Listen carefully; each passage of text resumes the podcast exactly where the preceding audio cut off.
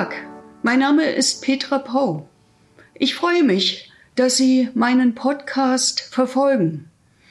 Ich habe in den vergangenen Monaten Woche für Woche Ihnen eine Episode aus meinem 2015 im Eulenspiegel Verlag erschienenen Buch Gottlose Type vorgelesen. Das habe ich getan in den Zeiten, in denen wir uns wegen der Pandemie nicht treffen konnten. Inzwischen können wir an der einen oder anderen Stelle auch wieder auf Veranstaltungen miteinander reden oder aber auch aus dem Buch lesen. Ich werde trotzdem in den nächsten Wochen Ihnen immer wieder eine mir besonders am Herzen liegende Episode vorlesen. Ich wünsche Ihnen viel Spaß. Händchen halten. 2007 war ich im niedersächsischen Bad Nendorf. Dort versuchten deutsche Nazis seit Jahren einen europäischen Aufmarsch zu etablieren. Dagegen regte sich Widerstand, erst verhalten, später erfolgreicher. Ich war von einem Bündnis eingeladen worden, das widersprüchlicher kaum sein konnte. Es reichte vom örtlichen Apotheker über die Kirche bis zur autonomen Antifa. Hinzu kam das parteipolitische Spektrum vor Ort, von CDU bis zur Linken. Für mich war spannend zu erfahren, wie sie ihre Gegensätzlichkeit aushalten und zusammenführen. Denn es ist nun mal ein Unterschied, ob man für Menschlichkeit in der Kirche betet oder sich Nazis auf der Straße entgegenstellt. Wirklich? 2011 wurde ich in der jungen Welt attackiert einer kleinen revolutionären Tageszeitung mit wachsamem Klassenstandpunkt.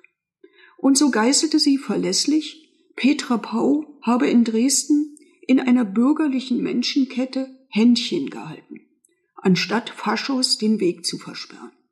Ich war übrigens bei beiden, bei den Gebeten ebenso wie bei den Barrikaden.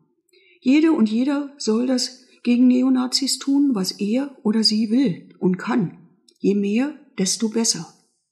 In Dresden scheint der alljährliche Nazispuk inzwischen sogar vorerst vorbei zu sein. Wobei gewiss beiderlei Proteste daran ihren Anteil hatten. Sie bestärkten sich wechselseitig, finde ich. Zurück zu Bad Nendorf, wobei ich ähnliche Diskussionen auch in Hamburg, in Bayern, in Rheinland-Pfalz hatte. Allemal immer, wenn ich der klassisch linken Parole widersprach, Faschismus ist keine Meinung, sondern ein Verbrechen. Sie klingt stark, doch ich bleibe dabei.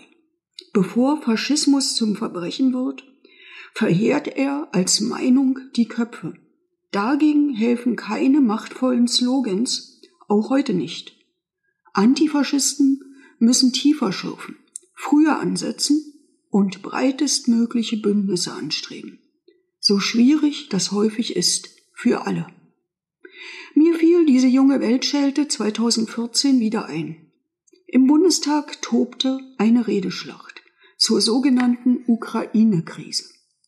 Eine Linke rückte dabei eine Grüne in die Nähe jener faschistischen Verbrecher, die in Kiew ihr braunes Süppchen kochten.